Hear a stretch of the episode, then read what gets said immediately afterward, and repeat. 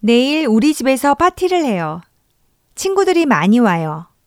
제 친구들은 밥도 많이 먹고 술도 많이 마셔요. 그래서 저는 피자도 많이 만들고 스파게티도 많이 만들어요. 그리고 술도 많이 사요.